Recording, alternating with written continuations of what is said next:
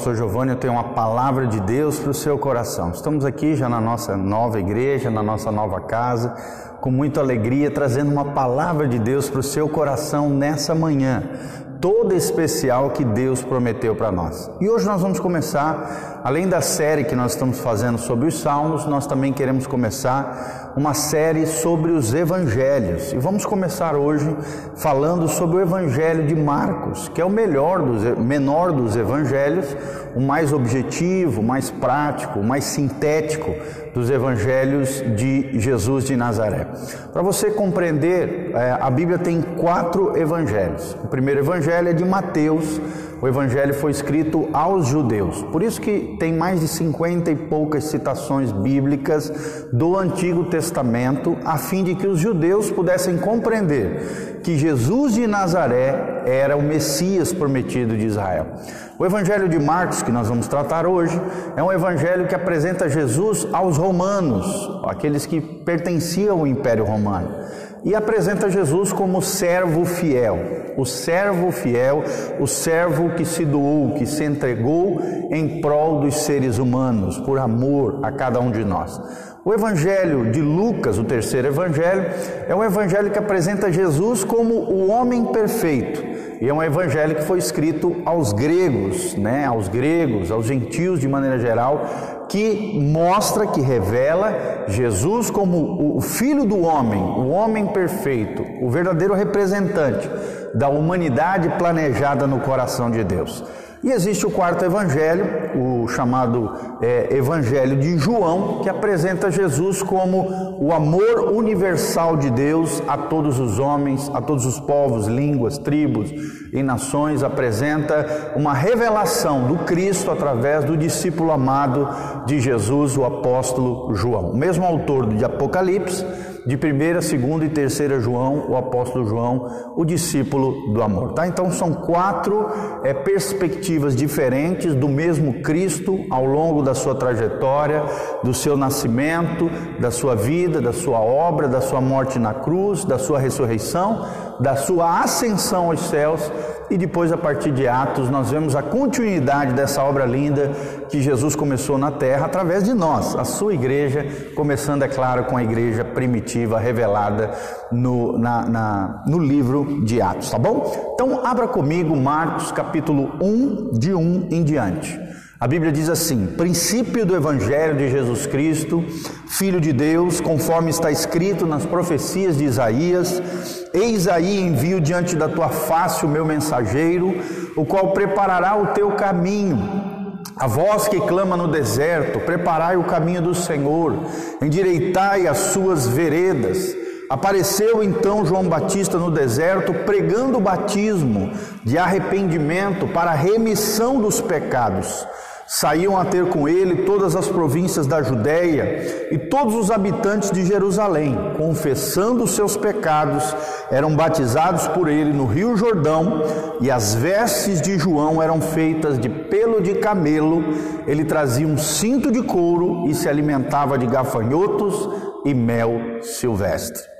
Marcos de 1 até o versículo 6. É o primeiro momento que nós queremos trazer essa reflexão ao seu coração, tá bom? Marcos 1, de 1 a 6. Louvado seja o nome do Senhor. O que nós podemos extrair em todo esse lindo trecho, seis versículos, do início de Marcos para os nossos corações? Primeiro, que o evangelho que nós pregamos, querido, é o evangelho de Jesus Cristo. Não é o evangelho de Allan Kardec, não é o evangelho de Buda, não é o evangelho ou qualquer é, é, princípio dos Vedas, dos hindus, nem do Alcorão, dos, dos muçulmanos. O evangelho que nós pregamos é o evangelho de Jesus Cristo, o Filho de Deus, o Deus Altíssimo, o Filho do homem, aquele que se encarnou, habitou entre nós, morreu na cruz do Calvário, ressuscitou e ascendeu aos céus e hoje está à direita de Deus Pai. Lembre-se, você deve pregar o evangelho e não qualquer evangelho. Existem vários evangelhos hoje,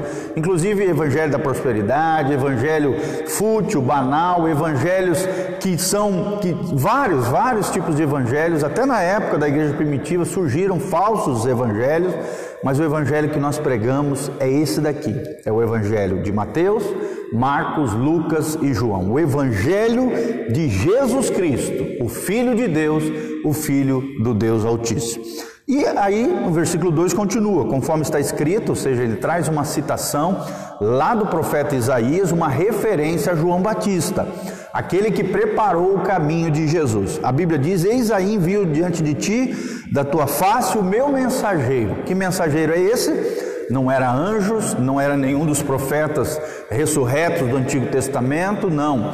No poder do Espírito Santo, no poder de Elias, através da unção de Deus, Deus levantou o seu mensageiro, o último dos profetas do Antigo Testamento, aquele que marcou o ciclo de uma era do Antigo Testamento e uma nova dispensação a era da graça, a era de Jesus de Nazaré do Evangelho da Graça. Esse mensageiro foi João Batista. Foi ele quem preparou o caminho para a vinda do Messias prometido a Israel, e não só a Israel, graças a Deus, a todos nós, judeus e também gentios espalhados por toda a terra. Judeu eh, no sentido de descendentes de Israel e gentios todos os outros, os outros povos, línguas e raças que não são israelitas também hoje podem usufruir dessa mensagem, desse caminho, do caminho da salvação que é Jesus de Nazaré. Ele que nos disse: Eu sou o caminho, a verdade e a vida.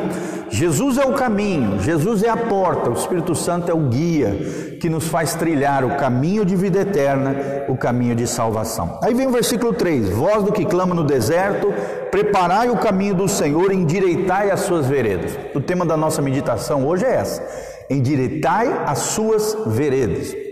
Será que nós temos endireitado os nossos caminhos, as nossas veredas? Veredas fala de caminho, de trilho, de, de, de, de, uma espécie de caminho, de trilha no meio da mata.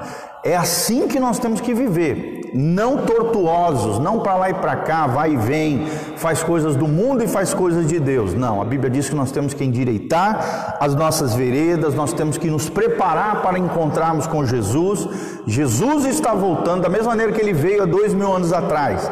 Ele voltará para buscar a sua noiva, para buscar a sua igreja, o seu povo bendito por isso, irmão, agora é tempo de se endireitar diante do Senhor. Tudo aquilo que você estiver fazendo de errado, de equivocado, de erros, de falhas, de pecados, abandone essas práticas equivocadas, erradas, conserte a tua vida e o teu coração com Jesus, endireitai as tuas veredas, entre no caminho da salvação, entre no caminho de vida eterna e prepare esse caminho para a chegada do Messias, que há de voltar para arrebatar a sua noiva, a igreja do Senhor Jesus.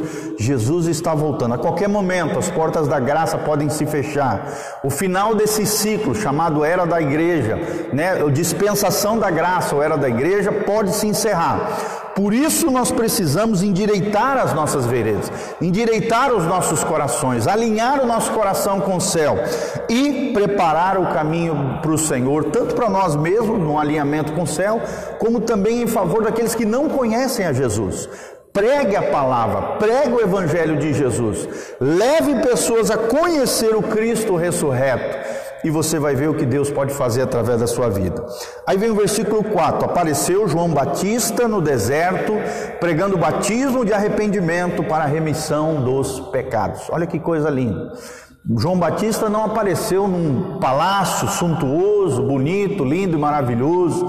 Você não vê luxo, ostentação na vida de João Batista. Era um homem simples, cheio do Espírito Santo. Assim como você, assim como eu, precisamos ser homens e mulheres simples, cheios do Espírito Santo, pregando o batismo de arrependimento, da remissão de pecados. Remissão fala de retirada dos pecados, de justificação de redenção, de purificação dos nossos pecados, e nós sabemos, à luz da palavra, isso só é possível através do sangue de Jesus que foi derramado na cruz do Calvário.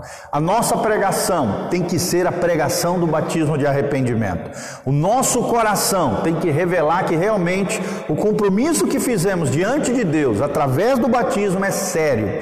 É uma aliança e um compromisso com Deus. Batismo é isso, não é só molhar o teu corpo na água, não, é uma aliança, é um cerimonial onde você revela perante todos os céus e a terra de que você é de Jesus, de que você se arrepende dos seus pecados, de que você crê no poder do sangue de Jesus para a remissão dos seus pecados, vivendo uma vida em arrependimento, quebrantamento na presença do Senhor. Aí vem o resultado dessa pregação poderosa, dessa pregação ungida de João Batista. Saíam a ter com ele, versículo 5, de todas as províncias da Judéia, todos os habitantes de Jerusalém, confessando os seus pecados, eram batizados por ele no rio Jordão. Olha que coisa linda, gente. Era essa pregação do batismo de arrependimento. Era tão poderosa que vinha gente de todos os cantos de todos os lugares para ouvir essa mensagem poderosa, pregada não num lugar suntuoso, como eu já falei, não num lugar rico, abastado, no deserto, querido. E eu quero deixar uma palavra aqui para o seu coração: que o seu deserto seja um púlpito para Deus, que o seu deserto seja um lugar onde você vai ter experiências extraordinárias com o Senhor, que o seu deserto seja um lugar onde que através dessas experiências com Jesus, você se levante como um pregador do evangelho de Jesus Cristo e através da sua vida, muitas e muitas pessoas sejam tocadas, abençoadas é, é, é, e salvas através da sua vida. A Bíblia diz que eles confessavam os pecados. Não tem como ter arrependimento genuíno sem confissão de pecados. 1 João 1,7: Se andarmos na luz, como Ele na luz está, temos comunhão uns com os outros, e o sangue de Jesus, seu Filho, nos purifica de todo pecado. Andar na luz fala de confissão, de vida transparente, de vida honesta, sincera, diante do Senhor. Irmãos, é esse tipo de vida que uma pessoa verdadeiramente arrependida tem diante de Deus. Não deixe nada oculto, nada escondido, nenhuma sujeira debaixo do tapete prega o Evangelho, viva a vida ressurreta de Jesus, arrependa-se dos seus pecados e confesse os seus pecados ao Senhor, as pessoas que de alguma maneira você ofendeu, e se necessário for, se o Espírito Santo estiver incomodando seu coração, confesse a um crente maduro ou a um pastor. Confesse os seus pecados. A Bíblia diz que aquele que esconde a sua transgressão, lá em Provérbios, nunca prosperará, mas aquele que confessa e deixa alcançará misericórdia. Se você quer alcançar a misericórdia do Senhor, quer prosperar na sua vida, confissão é uma, é, um, é uma disciplina espiritual extraordinária que faz com que a nossa vida se torne límpida, transparente, sincera, legítima e autêntica diante do Senhor. E eram, depois da confissão de pecados, batizados por ele no Rio Jordão. Daí a importância do batismo, irmão. Não adianta você dizer, ah, eu sou crente, sem assumir compromisso com Jesus. O maior compromisso que você pode assumir com Jesus diante da, da igreja, da comunidade, da fé, dos seus irmãos é o batismo, onde você está declarando que você pertence a Jesus, que a vida velha, a vida pecaminosa você não quer mais, você quer a vida ressurreta, no poder e na unção do Espírito Santo. E para finalizar, o versículo 6: As vestes de João eram feitas pelos pelos de camelo ele trazia um cinto de couro e se alimentava de gafanhotos e mel silvestre. Nós vemos aqui um homem cheio do Espírito Santo. Nós não vemos ele de Ferrari, nem andando de avião, né, se exibindo para os outros, não. Nós vemos um homem simples no deserto de Israel, pregando o Evangelho de Jesus Cristo e na simplicidade do seu coração. Mesmo em meio ao deserto, Deus usou poderosamente esse homem porque ele tinha um coração simplório, simples, singelo, humilde, quebrantado na presença do Senhor. Até no vestir, até nas vestimentas eram vestes simples, eram vestes de profeta, eram vestes de alguém que estava em quebrantamento na presença do Senhor. Meu irmão, como é que você se veste? Você se veste para se mostrar para os outros, você se veste para sensualizar, você se veste para, sabe, para mostrar que você é o bonzão, que você é rico, que você é abastado, ou você se veste de maneira honrosa, digna, respeitosa, guardando o seu corpo apenas para o seu marido, para sua esposa, eh, vivendo uma vida, consagrando o teu corpo, alma e espírito ao Senhor numa vida de santidade e consagração. A maneira como nós nos vestimos revela como está o nosso interior. Se somos vulgares no vestir, sensuais, maliciosos, isso revela que o nosso coração está perdido, corrompido, detonado, destruído, que precisa de uma purificação e, uma, uma, e, e Deus lavando o nosso interior, restaurando as áreas mais profundas da nossa alma e do nosso coração. Vista-se de maneira digna, simples, com dignidade, com modéstia, como diz Paulo lá em Timóteo e em Tito, sem provocar outras pessoas, porque isso é um pecado, provocar outros com sensualidade, se chama defraudação. Leia lá em 1 Tessalonicenses 4, a partir do terceiro versículo, você vai ver que a Bíblia diz: E esta é a vontade de Deus, a vossa santificação que vos abstenhais de toda prostituição, que cada um saiba possuir o seu corpo, o seu vaso, com santificação e honra, não defraudando os seus irmãos. É assim que nós temos que nos vestir. É esse é o estilo de vida de Jesus, com simplicidade, honestidade, transparência, integridade diante de Deus, pregando o evangelho do reino de Deus, o evangelho de, do Messias, do Mexia Ramachia, do Messias prometido a Israel, porque Jesus está voltando. Então prepara-te para encontrares com Deus. Coloque em ordem a tua casa, a tua vida. Te consagre ao Senhor. Nós estamos vivendo os últimos dias sobre a terra. Jesus está voltando. Prepara-te para encontrares com o teu Deus. Obrigado, querido, por esse momento, por você estar conosco nessa mensagem linda sobre a vida de João Batista, o mensageiro, aquele que preparou o caminho para a vinda do Messias, o nosso Salvador. Lembre-se, Jesus é o Cordeiro de Deus que tira o pecado do mundo.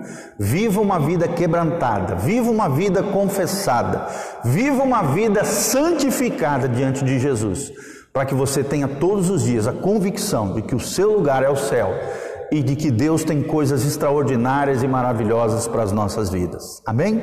Se você quiser conhecer a nossa vida, o nosso ministério, nós vamos deixar as informações no link aqui embaixo. Se você quer se levantar também como um cooperador fiel dessa obra linda que Deus está fazendo através da nossa família pastoral e de todo esse ministério, você pode se engajar conosco nessa obra linda que Deus está fazendo só ver as informações que estão no link de descrição ou entrar no nosso site casanarrocha.com casanarrocha.com, que está aqui no link de descrição também.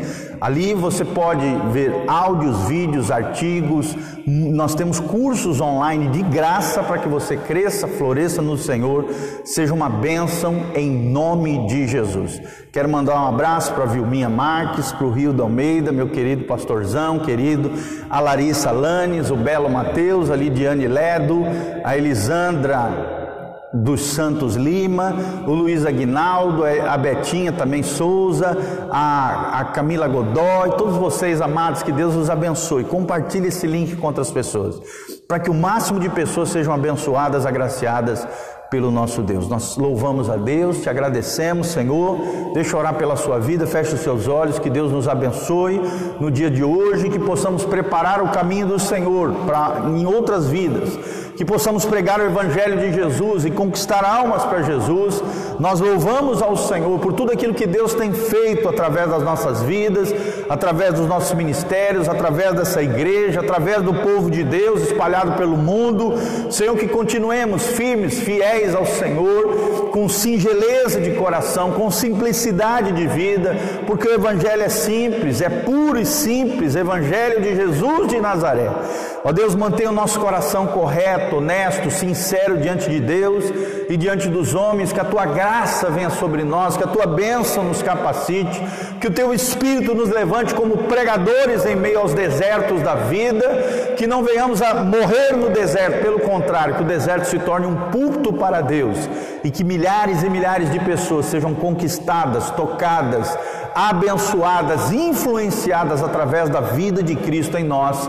É o que nós te pedimos de todo o coração. Abençoe cada vida, Pai. Liberta os cativos, cura os enfermos, sara os feridos, restaura o teu povo, abençoa cada dizimista, cada ofertante, cada um daqueles que se engajaram no teu reino, que se levantaram como cooperadores na obra do Senhor, na causa do Evangelho. Abre as janelas dos céus, derrama chuva de bênção sobre eles e manifesta a tua mão poderosa, o teu cuidado, o teu carinho, o teu afeto, o teu amor, ó Deus, e a tua proteção sobre os teus filhos em meio a essa pandemia. É o que nós te pedimos de todo o coração, para o louvor e glória do teu nome, em nome de Jesus. Amém e amém. Amém, meus amados? Um abração, beijão. Que Deus vos abençoe. Louvado seja o nome do Senhor. Amém e amém.